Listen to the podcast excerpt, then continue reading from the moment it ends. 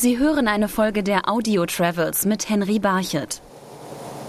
Langsam fährt das Boot durch die Lagune von Elunda aus Binalonga zu. Wie ein Riegel liegt die felsige Insel im Wasser.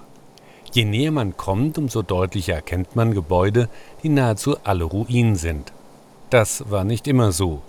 Die nur 85 Hektar große Insel war über Jahrhunderte ein beliebtes Siedlungsgebiet, so die Kreterin Elena Kokinaki. Während venezianischer Epoche anfänglich als Garnison wurde die Insel benutzt, aber die Familien der Soldaten kamen auch bis hierher und das ist auch während türkischer Epoche passiert, wo die Insel bis 1112 Einwohner, Türken, insgesamt auf einer so kleinen Insel, 400 Meter lang, 200 Meter breit, äh, gewohnt haben. 1715 eroberten die Türken die Insel und gliederten Spinalonga 1718 endgültig ins Osmanische Reich ein.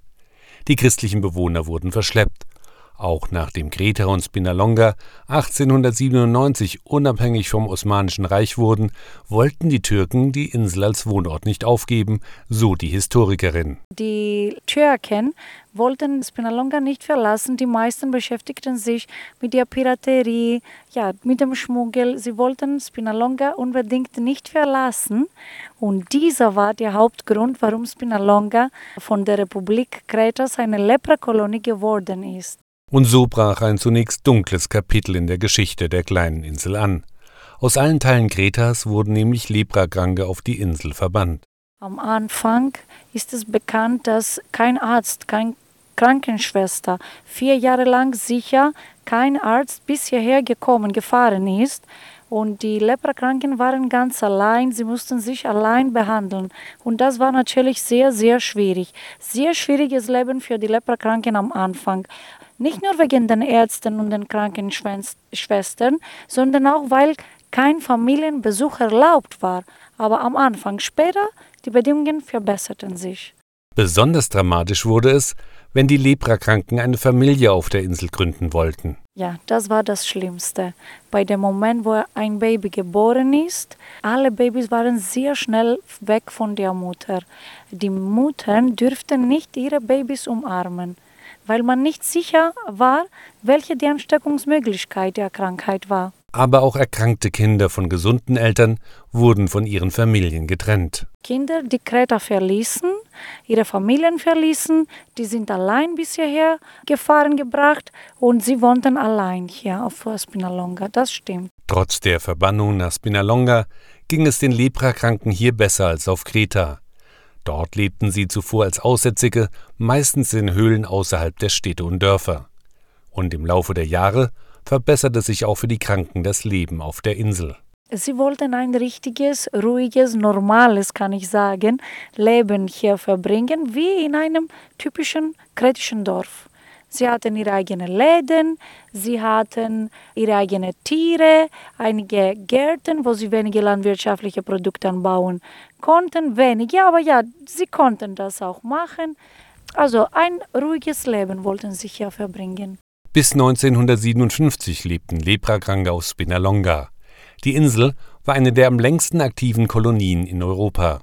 Am Ende hatten sich die Kranken im positiven Sinne mit ihrem Schicksal abgefunden. Die letzten 13 wollten gar nicht äh, mehr gehen, weil äh, es äh, für diese letzten 13 besser war, hier auf Spinalonga zu wohnen, statt in einem Krankenhaus, weil sie zu einem Krankenhaus nach Athen gebracht wurden, speziell für die Leprakranken. Und am Anfang, diese Idee war keine so gute Idee. Wenn man daran gewöhnt ist, auf einer Insel zu wohnen, ist natürlich viel besser, statt in einem Krankenhaus. Obwohl diese letzten Leprakranken, die später Spinalonga verließen, in dem Krankenhaus in Athen äh, geblieben, alle wurden geheilt.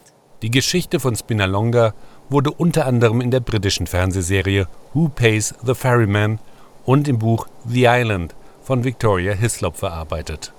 Heutzutage fahren täglich Ausflugsboote auf die Insel und im Gegensatz zu den Leprakranken werden diese Besucher an jedem Abend wieder zurück nach Kreta gefahren.